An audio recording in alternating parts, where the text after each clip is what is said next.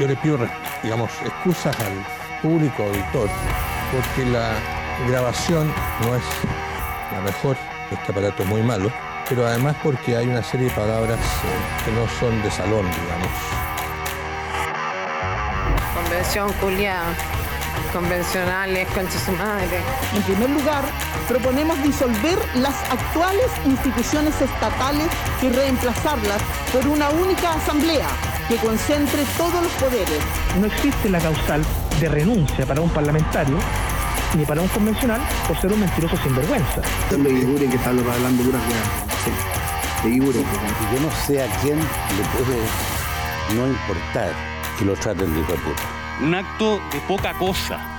Pero no me extraña, porque usted es comunista. Que retire sus carabineros, sus militares, sus milicos. Que entienda de una vez Piñera. Salgan, salgan ustedes para que no es 57. Se nota un poco tensa, Montserrat. Sin lugar a dudas, con el sí eh, y con el no, esa batalla de las ideas eh, va a existir y estoy seguro que vamos a estar con Sebastián eh, en la misma trinchera luchando por esta idea.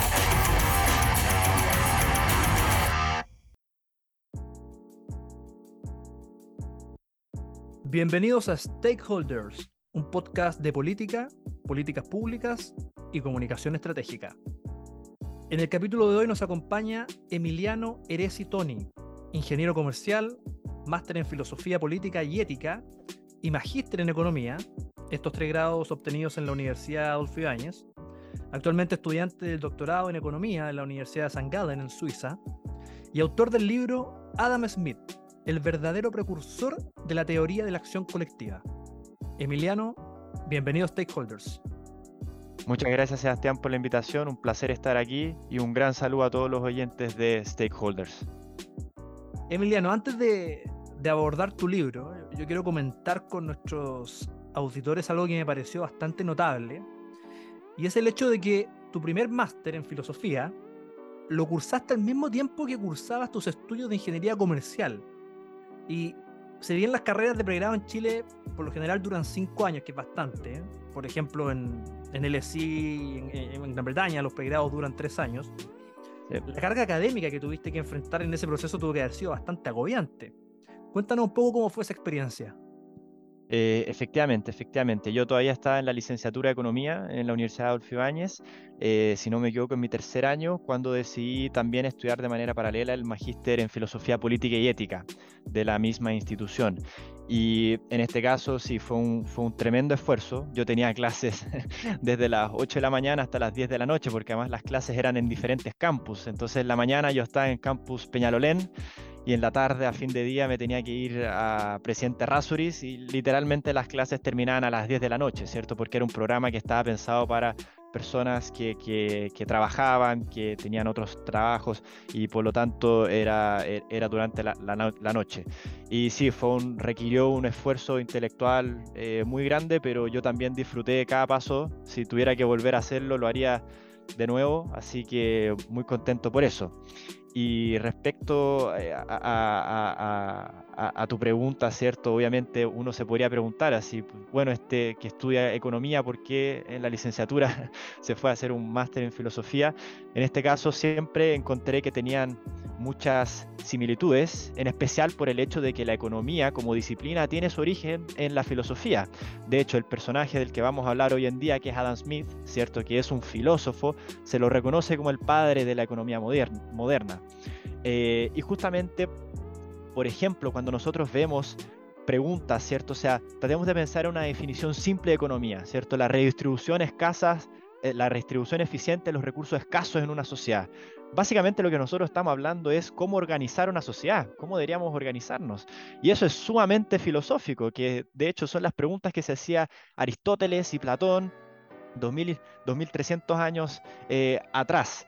Y, en este caso la economía, además, es una disciplina muy reciente. Solamente en 1903 con Alfred Marshall en Cambridge se funda, ¿cierto?, la primera facultad de economía, por lo tanto nuestra disciplina tampoco eh, eh, es tan antigua, ¿cierto? Y, por lo tanto creo que hoy en día existe una formación muy fuerte en la parte técnica, existe una formación muy fuerte en la parte instrumental, en la parte positiva, pero que en la formación de economistas en generales se pierden cuando eh, entramos en la parte moral, en las partes éticas, en las implicancias de cómo deberíamos ser, cómo deberíamos apoyar normativamente una medida. Y el típico ejemplo es el del salario mínimo, ¿cierto?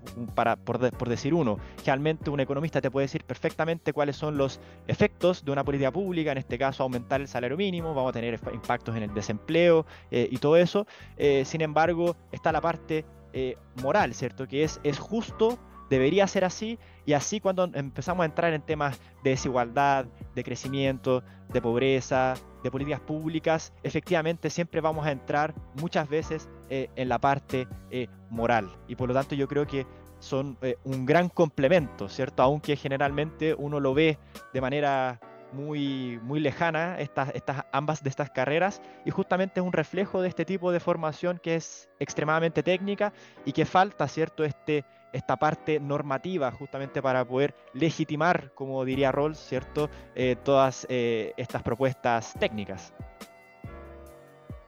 Claro, y eso es súper interesante porque pareciera, al, menos en, Chile por lo menos, que los economistas, los ingenieros comerciales no conocen, omiten, o obvian, o, tratan de evadir la discusión filosófica que hay detrás de su disciplina y por eso yo te quería preguntar, eh, ¿qué te decían tus compañeros cuando tú decidiste meterte un magíster en, filosofía? Porque además tú fuiste el graduado más joven que ha tenido ese magíster con 24 años. Efectivamente, sí. Eh, efectivamente, yo creo que existe una cierta resistencia por parte de los economistas.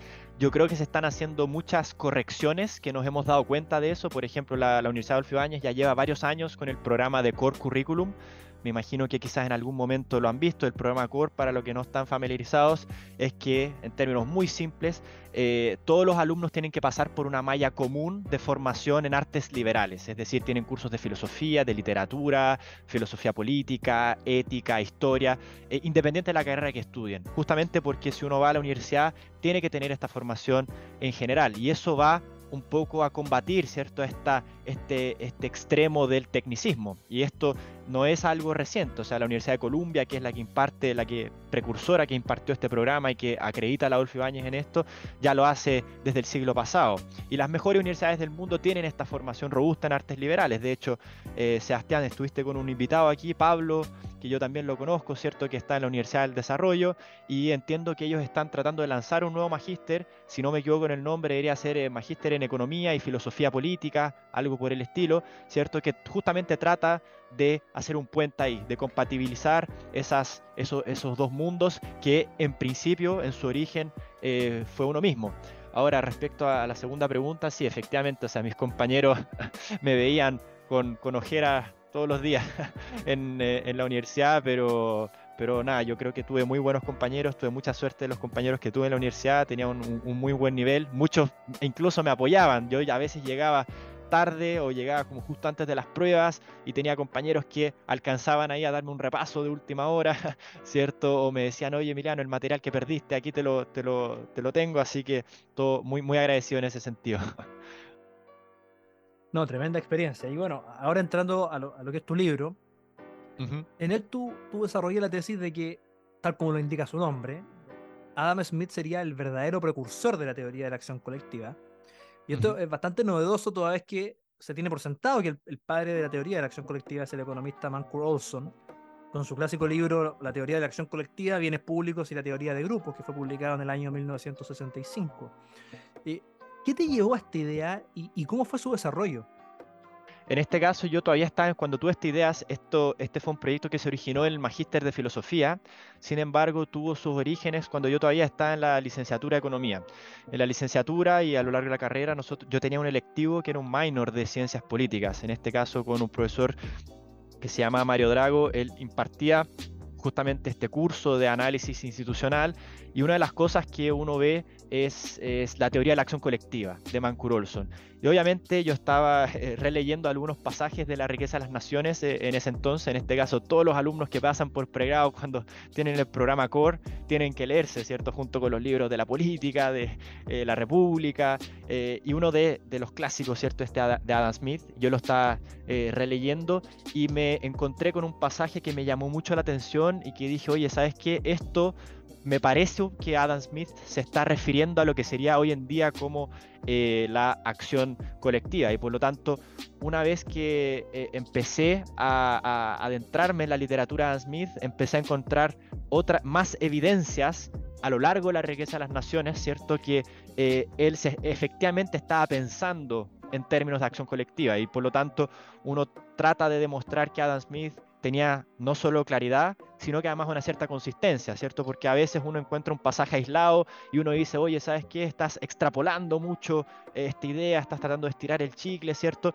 Pero no, lo que yo trato de mostrar es que de manera sistemática y muy consciente y bajo diversas, diversas perspectivas, Adam Smith está pensando en términos de acción colectiva aunque él no lo explicita. Y obviamente Mancur Olson se lo reconoce porque, como era también un economista en la Universidad de Harvard haciendo su doctorado, él eh, destaca este instrumental de eh, la acción colectiva, desarrolla eh, The Logic of Collective Action, ¿cierto? Clasifica distintos tipos de grupos, distintos tipos de incentivos, hace revisiones históricas, por lo tanto, Mancur Olson también tiene una contribución importante. Sin embargo, lo que a mí me parece interesante es que el que vio o el que entendió cómo los grupos se comportan, cuáles son los incentivos, eh, bajo el marco de la teoría de la acción colectiva, eh, me parece que fue Adam Smith y eso es lo que en el fondo tratamos de, yo trato de, proponer en el libro.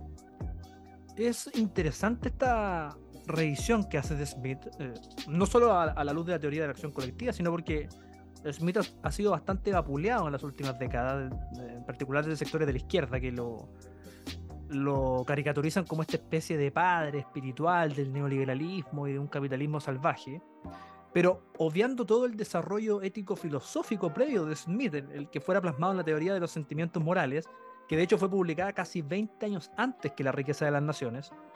Y ese libro obviamente eh, se evita comentar por completo y, y, solo se busca identificarlo con esta mm, burda simplificación del concepto de la mano invisible.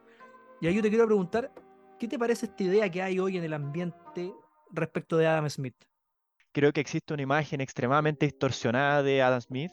Creo que las personas que lo critican por esas, eh, con esos adjetivos o con, con ese enfoque eh, no se leyeron a Adam Smith. En este caso, Adam Smith, como ustedes saben, él era un filósofo. Su primer libro, su, su libro con el cual fue famoso, de hecho fue Teoría de los Sentimientos Morales, con eso le permitió ser un catedrático muy destacado eh, en la Universidad de Glasgow, que después llegó a ser incluso rector de esa universidad.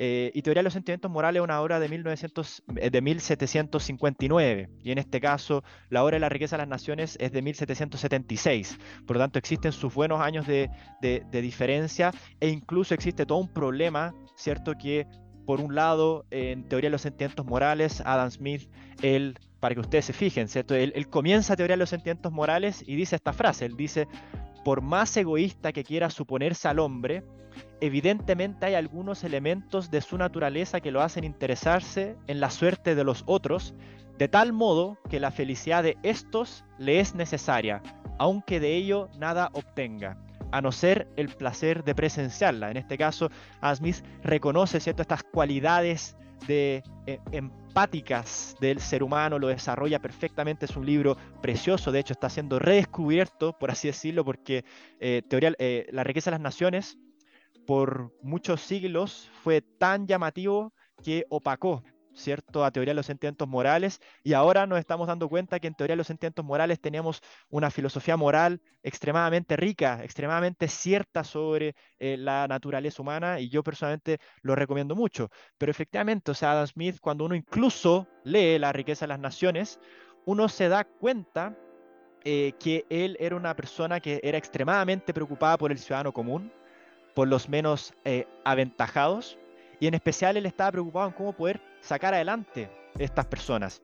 Y de hecho, él tiene, o sea, tiene muchas citas, pero él, él, dice, por ejemplo, él dice, eh, esta disposición a admirar y a casi idolatrar a los ricos y poderosos y a despreciar o como mínimo ignorar a las personas pobres y de condición humilde es la principal y más extendida causa de corrupción de nuestros sentimientos morales.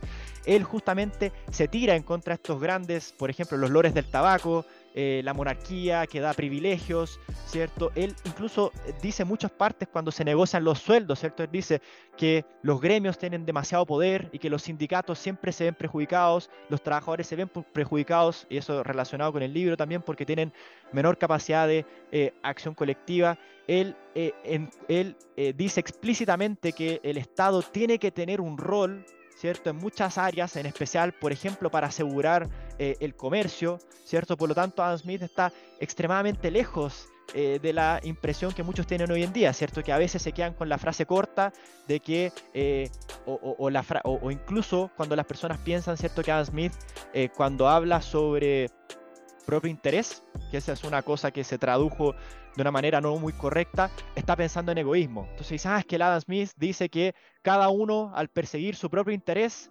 frecuentemente fomenta, frecuentemente fomenta el, de la sociedad mucho más que si en realidad se eh, tratara de fomentarlo como si hubiera una mano invisible, ¿cierto? Y en este caso la típica frase es, no es de la benevolencia del carnicero, del panadero, del cervecero eh, que podemos contar con nuestra cena, sino que por nuestros propios intereses. En este caso muchas veces sus propios intereses eh, puede ser mejor entendido como self-love, como amor propio, más que egoísmo. Porque de hecho en teoría de los sentimientos morales, él dice explícitamente que nosotros tenemos una capacidad empática muy grande. Y el egoísmo es justamente que yo me preocupo de mí mismo y soy indiferente a todo lo demás.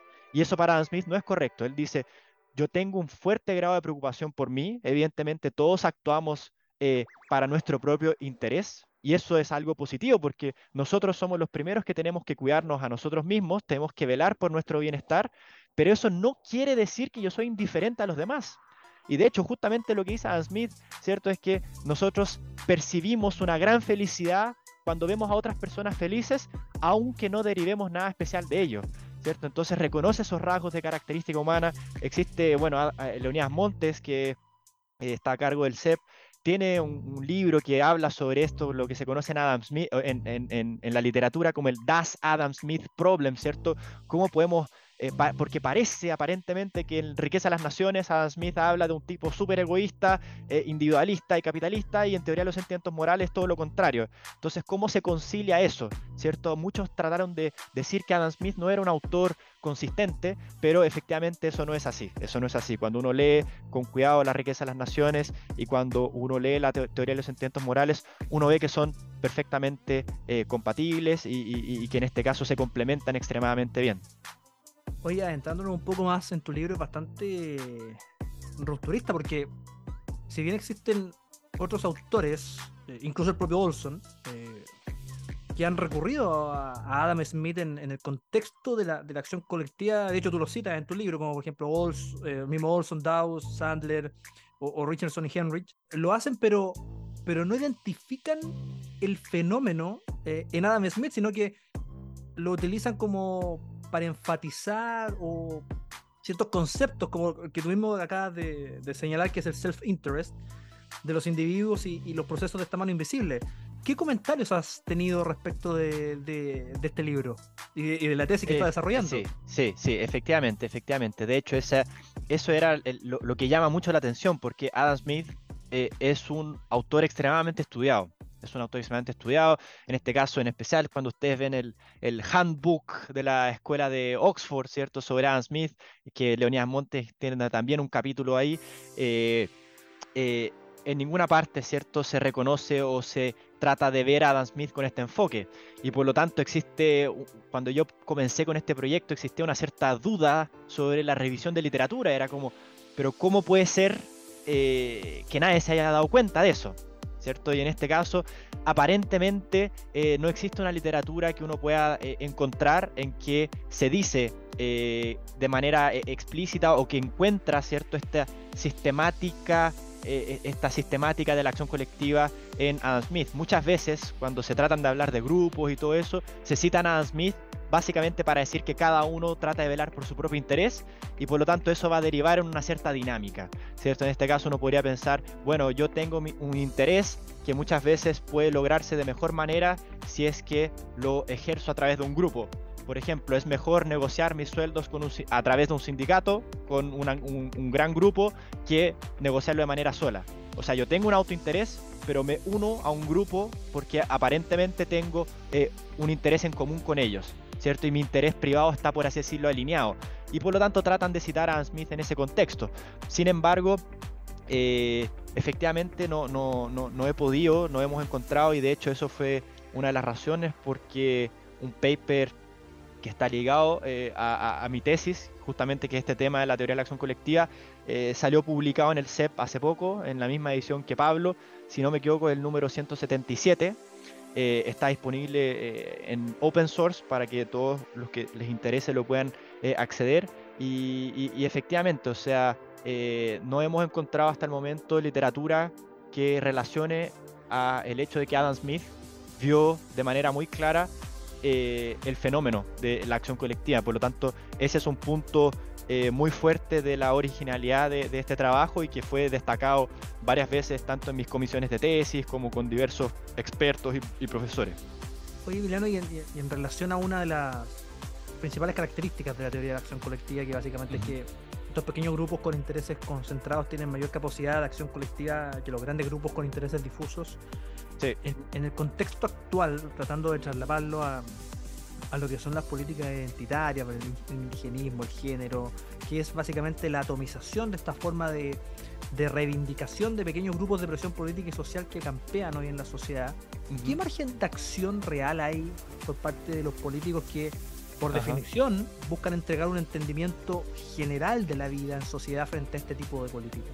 O sea, yo creo que el éxito de ese grupo va a estar condicionado a lo que Mancur Olson eh, y lo que Adam Smith también lo, identificó, pero en este caso Mancur Olson acuñó este término que es un incentivo selectivo. En este caso, para los que están en, en la casa escuchando, la tesis de Mancur Olson de la teoría de la acción colectiva es pequeños grupos con intereses concentrados tienen mayor capacidad de acción colectiva que los grandes grupos con intereses difusos. Pero esto puede parecer un poco confuso, ¿cierto? ¿Qué quiere decir eso? Pequeños grupos, intereses concentrados. O sea, básicamente la pregunta esencial de Olson era, ¿por qué nos juntamos los individuos? ¿Por qué nos agrupamos? ¿Cierto? ¿Por qué formamos sindicatos? ¿Por qué tenemos gremios? ¿Por qué tenemos partidos políticos? Y parece que la respuesta intuitiva hasta su momento era porque tenemos intereses en común. ¿Cierto? En este caso, obviamente, los trabajadores tienen un interés en común, los empresarios tienen un interés en común, eh, las personas que participan en el mundo político tienen un interés en común, por lo tanto conforman ciertos partidos políticos. Sin embargo, lo que nos trata de ilustrar eh, eh Mancur Olson es que la efectividad de estos grupos depende mucho de su composición y de que si tienen un incentivo colectivo y que los intereses en común no son suficientes para gatillar una acción colectiva exitosa. Le voy a dar un ejemplo súper sencillo. Yo en mi curso, cuando era profesor en, la Universidad de Alfibaña, hacía varios cursos de filosofía y de economía, yo les decía a mis alumnos, decía, ¿qué pasaría si yo les entrego un control, eh, pero que ese control es para todo el curso? O sea, ustedes, 50 eh, personas, eh, tienen que resolver este control, un control grupal. Muchos me decían, o sea, y, con eso yo les preguntaba, ¿cierto? ¿Cuál es el interés común del curso? Obviamente que todos tienen un interés común en tener una nota relativamente buena. Por lo tanto, ese es el interés común. Y sin embargo, yo les decía, ¿y qué pasa si yo les diera ese trabajo? Y muchos me decían, pero es obvio, profe, algunos trabajarían y otros no, ¿cierto? Surgiría el problema del free rider, ¿cierto? De hecho, tanto es que los profesores no nos gusta entregar evaluaciones que, que, tengamos más, que tengan más de 3, 4 personas, ¿cierto? Justamente porque sabemos que tiende a prevalecer esta idea del freerider, ¿cierto? ¿Y por qué eso ocurre? Porque una vez que se logra el objetivo, en este caso el objetivo es tener esa nota, ese objetivo es de carácter público. ¿Qué quiere decir eso? Que tanto aquellos que trabajaron como aquellos que no trabajaron van a recibir la misma nota, ¿cierto? Y eso incentiva a que aparezca el freerider. Ahora, lo que nos dice Mancur Olson es que para gatillar esa acción colectiva se necesita algo más para que sea efectivo. Y eso es un incentivo, eh, un incentivo selectivo. ¿Qué es lo que es un incentivo selectivo? Es un incentivo de carácter privado que logra discriminar quién participó en esa acción colectiva y quién no participó en esa acción colectiva. Por ejemplo, supongamos que yo en este mismo control yo le digo a mis alumnos, ¿saben qué? Eh, yo ahora, de una manera eh, hipotética, ¿cierto? Supongamos que yo tengo cámaras en las oficinas o en la biblioteca, yo puedo discriminar perfectamente quién puso, eh, quién hizo el esfuerzo por trabajar en esto. Y por lo tanto voy a colocar una nota acorde al esfuerzo de cada uno de ustedes. Claramente la cantidad de freeriders sería mucho menor. ¿Por qué? Porque yo coloqué un incentivo de carácter privado, un incentivo selectivo, ¿cierto? Yo puedo discriminar eh, aquel que participó como aquel que no participó en la acción colectiva. Y de hecho, eso es el caso eterno que pasa en los sindicatos, ¿cierto? ¿Cuál, era, cuál es, cuando uno analiza la historia de los sindicatos, cuál era el gran problema que, que tenían los sindicatos? Es que una vez que se lograban sus objetivos, estos eran para todos los trabajadores. Por lo tanto, habían los rompehuelgas, ¿cierto? Habían los rompehuelgas y eso justamente mermaba la capacidad de acción colectiva eh, de los sindicatos. Y de hecho, ¿cuál era la estrategia de los sindicatos históricamente para tratar de generar un incentivo selectivo? Ojo que este incentivo selectivo puede ser positivo o puede ser negativo. En, históricamente este incentivo selectivo de los sindicatos, ¿cuál era? Si tú no participas en la acción colectiva, te vamos a funar, te vamos a quemar la casa, te vamos a dañar. ¿Qué es lo que sería eso? Coerción, ¿cierto? Nuevamente, estás discriminando por aquel que participe y aquel que no participa. Por lo tanto, tú generas un incentivo privado para que esa persona participe y por lo tanto para que se mantenga, ¿cierto? Esta huelga. Obviamente, actualmente, como somos, tenemos un poco más de institucionalidad, ¿cierto? Los sindicatos, ¿qué es lo que tratan de hacer? Solamente aquellos que participan en el sindicato van a recibir los beneficios que acuerden el sindicato. ¿Cierto? ¿Qué es lo que es eso? Justamente para tratar de evitar el freerider, justamente tratar de fortalecer esa acción colectiva vía un incentivo selectivo. selectivo. Por lo tanto, tu, respecto a tu pregunta, ¿cierto? De estos grupos políticos, identitarios, eh, no es el problema que sean pocos. De hecho, lo que dice Mancur Olson es que justamente los grupos pequeños tienden a ser, con intereses concentrados, tienden a ser más efectivos al momento de la acción colectiva que los grupos grandes. ¿Por qué? Porque los grupos grandes son muy difusos.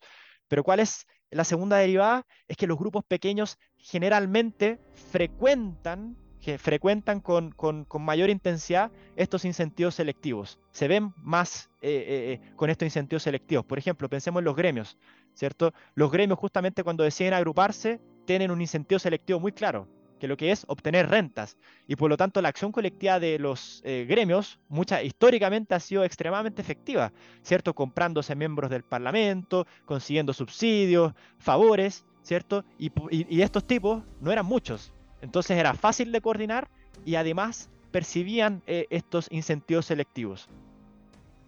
Oye, Emiliano, por último, tú que eres un economista bastante especial con este background que tienes especial interés en la filosofía y la ética que hay detrás de toda actividad económica, de los fundamentos y sus consecuencias. ¿Qué te parece el, concepto de, neoliberalismo? ¿Existe en la ciencia económica o es un invento de sociólogos y políticos de izquierda para seguir su lucha contra el capitalismo? Y te lo pregunto porque, por ejemplo, Rolf Luders, a quien yo he escuchado en innumerables ocasiones siempre dice que él no conoce ese concepto y habla de economía social de mercado. De hecho, yo recuerdo una carta que él envió al Mercurio hace un par de años, contestándole a, no, me acuerdo a quién, pero era un político de izquierda parece, en la cual señalaba que él, revisando toda la bibliografía económica más importante del último medio siglo, y a los principales economistas de la historia, él nunca había podido encontrar el desarrollo de ese concepto. Y de hecho Rolf siempre ha dicho que el ladrillo está basado en la teoría neoclásica de la economía. Claramente hoy en día la palabra neoliberalismo también extremadamente tergiversada, extremadamente manoseada por distintos, distintas, distintos sectores, históricamente ha ido cambiando mucho eh, y de hecho en este caso hoy día es prácticamente un insulto, ¿cierto? Si alguien te grita neoliberal en la calle, probablemente no, no es con buenas intenciones, ¿cierto? En este caso yo lo que yo creo que la gente trata de asociar un poco el neoliberalismo es a esta idea exacerbada del individualismo, ¿cierto? De un mercado extremo, de un mercado salvaje.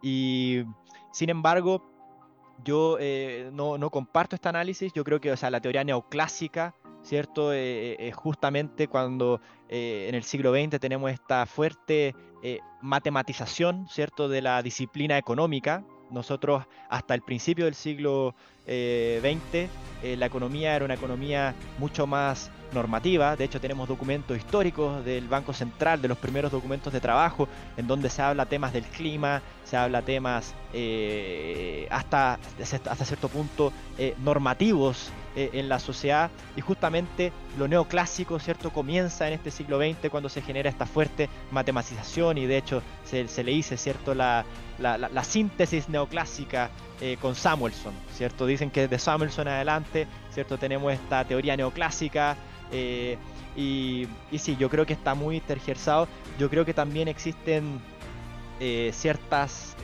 falencias sobre definiciones definiciones sobre qué es lo que sería sistemas económicos.